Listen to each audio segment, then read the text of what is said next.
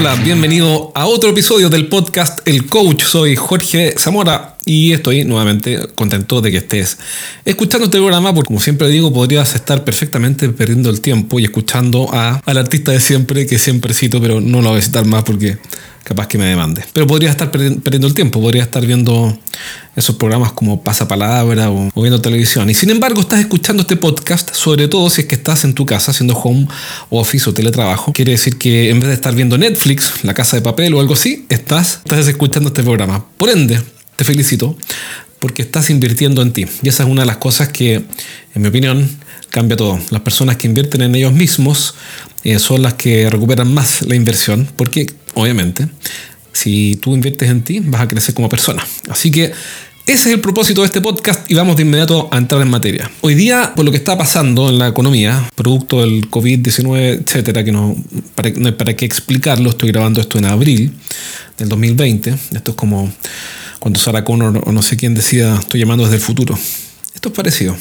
Te estoy llamando desde abril del 2020, cuando estamos en la mitad de una pandemia. Pero ¿qué es lo interesante? Lo interesante es que está cambiando todo. ¿A qué voy? A que tus clientes en este momento, ya lo dije en un programa anterior, tienen más tiempo para hablar con tus vendedores. O si eres un gerente que dirige un equipo de ventas, tienen más tiempo para aprender, están más frente a la pantalla y tienen algunos problemas. Es decir, no todo esto es malo. Está más difícil, sin duda, pero hay oportunidades. Bueno, ya hablé de eso la semana pasada, hace un par de programas, y hoy día quiero hablarte de que dado que está cambiando todo esto, hay algo que puedes hacer que obviamente antes quizás no lo hiciste porque no era necesario, pero ahora probablemente sí lo sea. Y me refiero particularmente a crear nuevos productos o servicios. Y te voy a decir cómo, ¿no? Esto no es una cosa como, oh, uh, nunca, nunca habría pensado que hay que crear nuevos productos o servicios.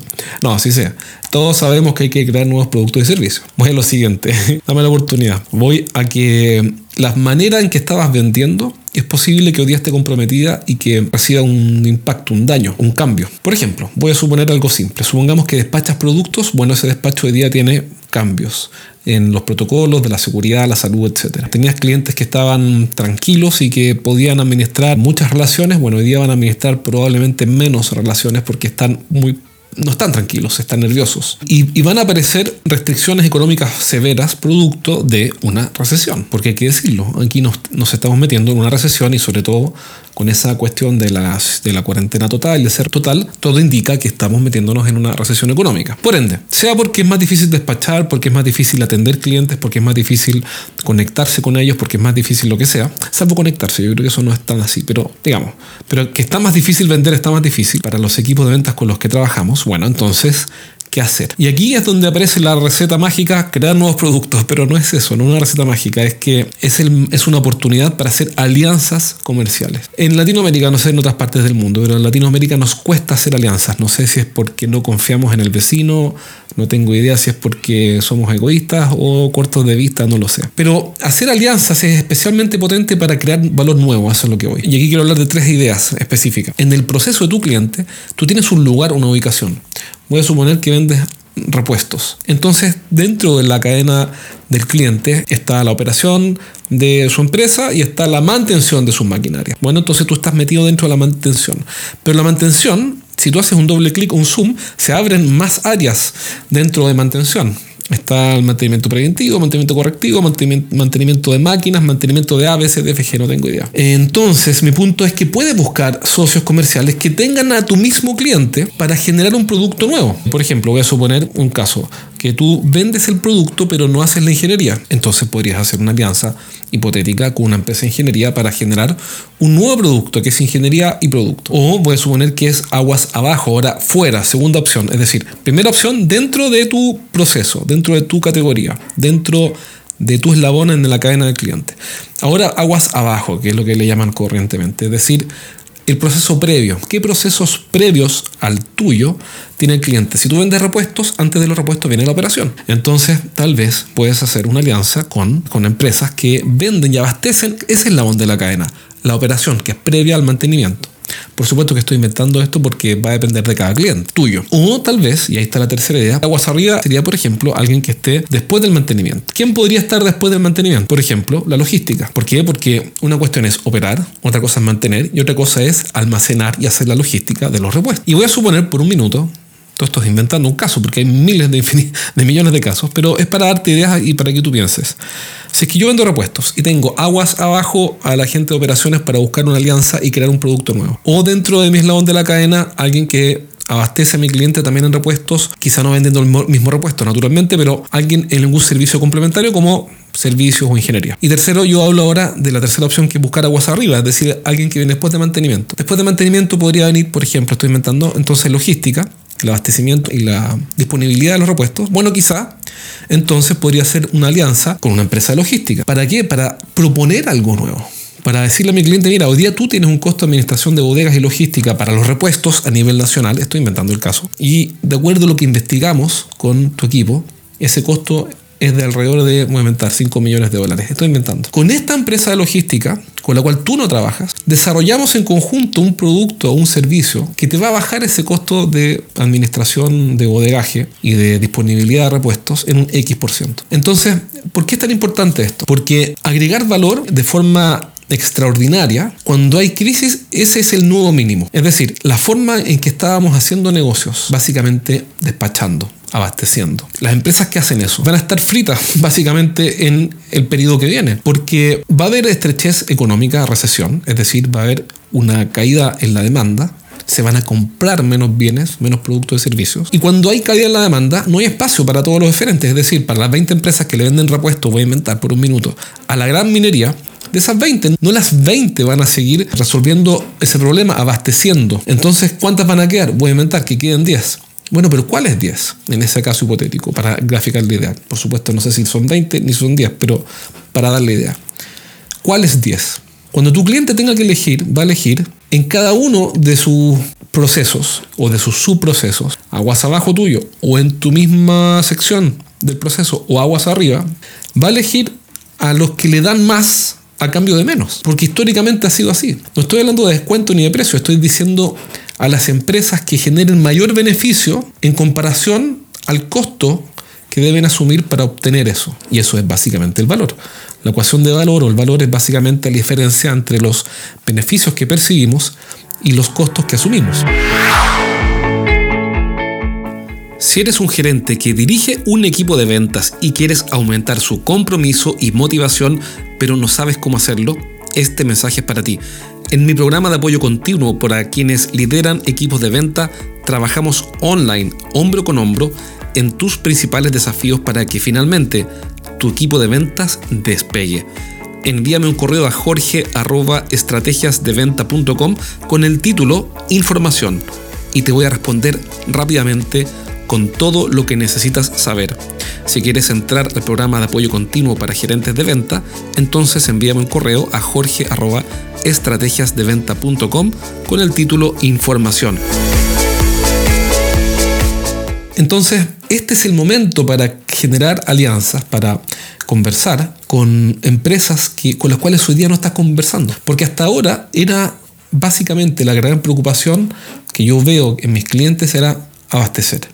Es decir, ir a ver clientes que ya sabemos cuáles son, eventualmente que me costaba mucho que dieran algunos pasos en la prospección y vender. Se acabó la película. Hoy día lo que le estoy diciendo es que esa mentalidad va a quedar obsoleta porque el escenario está cambiando. Y está cambiando no por una cuestión mística que te hablo de una quinta, sexta, séptima revolución, ya no me acuerdo en cuál revolución de todas van, sino que porque en realidad da lo mismo el nombre que tenga. No estoy hablando de revoluciones industriales, estoy diciendo, o de tecnología de información o conocimiento, lo que sea, estoy hablando de, de cambios por la caída en la demanda. Es muy simple. Eso es todo, digamos. Estoy hablando de, de un desempleo promedio que eh, yo no soy economista, no me especialicé en eso estudié eh, ingeniería, digamos, administración de empresas, pero no, no, soy economista. Pero, pero no necesito ser economista para saber, por ejemplo, que si sigue todo así, pensar en tasas de desempleo del 20% y en contracción del 2% anual de una economía débil en Latinoamérica es lo esperable. Claro, alguien dice, bueno, caer un 2% no es mucho, es una debacle. lo que pasa es que, además estamos, bueno, da lo mismo, no, no vamos a hablar de economía. El punto es que el escenario se ve mal, y como se ve mal, tenemos dos opciones. Esperar a que las cosas pasen y las cosas mejoren, que es como esconderse bajo la lluvia esperando que pase el aguacero. Y eso está muy bien, por supuesto, si es que estás con la mujer de tus sueños, estás con, la mujer que tú amas y esperas que pase el chaparrón eh, debajo de una calle muy bonita, con faroles parisinos. Pero si no es así, y estás haciendo negocio, eso es un suicidio, esperar que pase el chaparrón, porque no sabes cuánto tiempo se va a demorar en pasar. Y lo otro es que no sabes con qué te vas a encontrar una vez que salgas del chaparrón. Entonces, mi, mi punto es que no puedes seguir pensando, no puedes pensar que la manera de hacer negocios que usaste para llegar hasta aquí te va a servir porque ahora viene una depresión económica severa. No creo que sea muy larga. La recuperación, como lo dije en un podcast anterior, en los países libres, por lo tanto no estoy hablando ni de Venezuela, ni de Cuba, ni de Corea del Norte, ni de China, por cierto. En el mundo libre, las personas se organizan rápido. Yo creo que esta va a ser una recuperación rápida. Rápida, dos años, pero bueno, no soy mago, no, lo sé, no sé el detalle. Pero lo que sí sé es que tienes por lo menos dos años de problemas. Es decir, de clientes que ya no van a estar cuando salgas de nuevo a la calle, cuando tus vendedores salgan a la calle. Es, van a haber clientes que no van a existir. Porque por el confinamiento al que los gobiernos, con mayor o menor razón, lo podemos conversar un día, pero no es el caso de este podcast. Eh, con el confinamiento que están haciendo las pymes, las pequeñas y medianas empresas, o las MIPES, como le digan en tu país, se van a ir al basurero, van a cerrar, van a quebrar. ¿Por qué? Porque nadie aguanta sin actividad 30, 60, 90 días. Depende de la, la, capacidad de la caja y un montón de cosas. La caja básicamente, pero eso depende de varias cosas. Entonces la forma de hacer negocios cambió. ¿Cuál es mi punto en este programa? Empezar a buscar desde ya nuevas alianzas con otros proveedores aguas abajo en tu eslabón o aguas arriba en la cadena productiva de tu cliente para en combinación con ellos generar nuevos productos o servicios que a tus clientes le resuelvan problemas o ineficiencias que antes no había resuelto.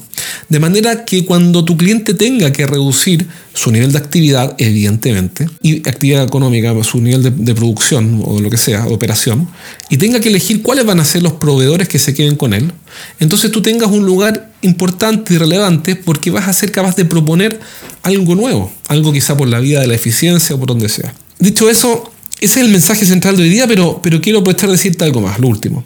Si tenías en mente en algún minuto, estamos en el 2020, por lo tanto no deberíamos estar hablando de esto, pero si tenías en mente desarrollar un comercio electrónico, tienes que hacerlo ahora. Es decir, tienes que echar a andar ahora, poner en marcha ahora el comercio electrónico de tu empresa, aun cuando vendas equipos de alto valor y la gente Obviamente con tarjeta de crédito no va a pagar 500 mil dólares y tú necesitas una asesoría del vendedor y toda la historia esa que me la conozco está bien. Pero comercio electrónico no solamente carro de compra, comercio electrónico es hacer negocios por internet.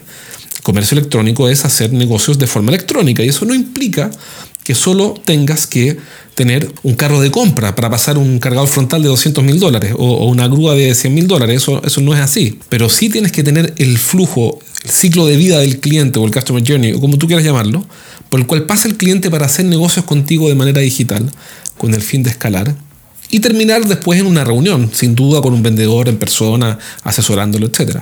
O, otra alternativa, que tengas también, por ejemplo, el inventario de repuestos en línea en un e-commerce. ¿Por qué no? Porque hoy día tal vez tienes un tipo respondiendo al teléfono. Y ciertamente si eres hábil y eficiente vas a disponibilizar tus productos a través de un comercio electrónico para entregar un servicio eficiente de bajo costo, traspasar parte de esa eficiencia del cliente y ser una de esas 10 empresas que, dijimos este, que dije en este caso ficticio que va a quedar.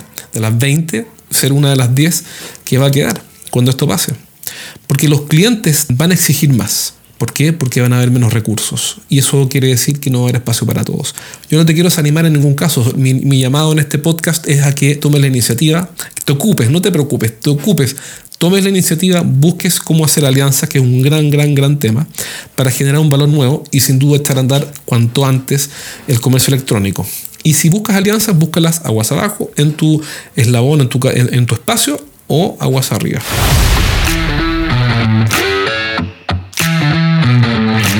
Recuerda que si quieres entrar a un programa de apoyo continuo para gerentes conmigo directamente en vivo para tener acceso 24 horas, no, yo duermo también en la noche, pero digamos, acceso continuo a mi ayuda y mi apoyo y tener sesiones en vivo conmigo y con un grupo de gerentes como tú que lideran equipos de venta o que ya comenzaron una empresa en el mundo business to business y quieres hacer crecer tu negocio, cualquiera de los dos casos, sea un gerente con equipo o un emprendedor que ya comenzó su negocio y quieres que te apoye para que te vaya mejor, para aumentar ese nivel de ventas, entonces entra a mi programa de apoyo continuo. ¿Cómo hacerlo? Es muy simple, mandame un correo a jorge estrategiasdeventa.com y voy a estar feliz de contarte cómo participar y obviamente la garantía es que vas a ver mejoras sin ninguna duda porque los clientes que hoy día están trabajando con nosotros en este programa de apoyo continuo en línea semanal ya están viendo mejoras importantes en su generación de ingresos, captar nuevos clientes y lanzar nuevos productos, motivar a los vendedores, etcétera. Así que si ese es tu caso, ya sabes, mándame un correo a jorge.estrategiasdeventa.com y te voy a contar cómo partir para que tu negocio finalmente despegue. Un abrazo, cuídate y nos vemos pronto.